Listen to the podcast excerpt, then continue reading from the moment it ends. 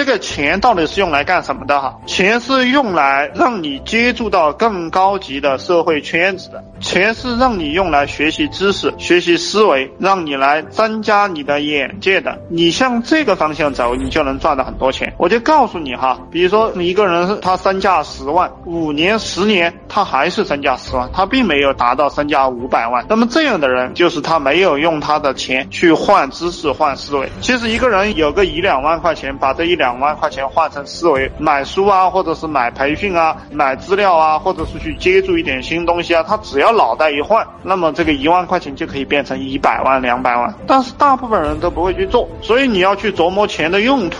你没有钱，就是因为你不知道钱如何用。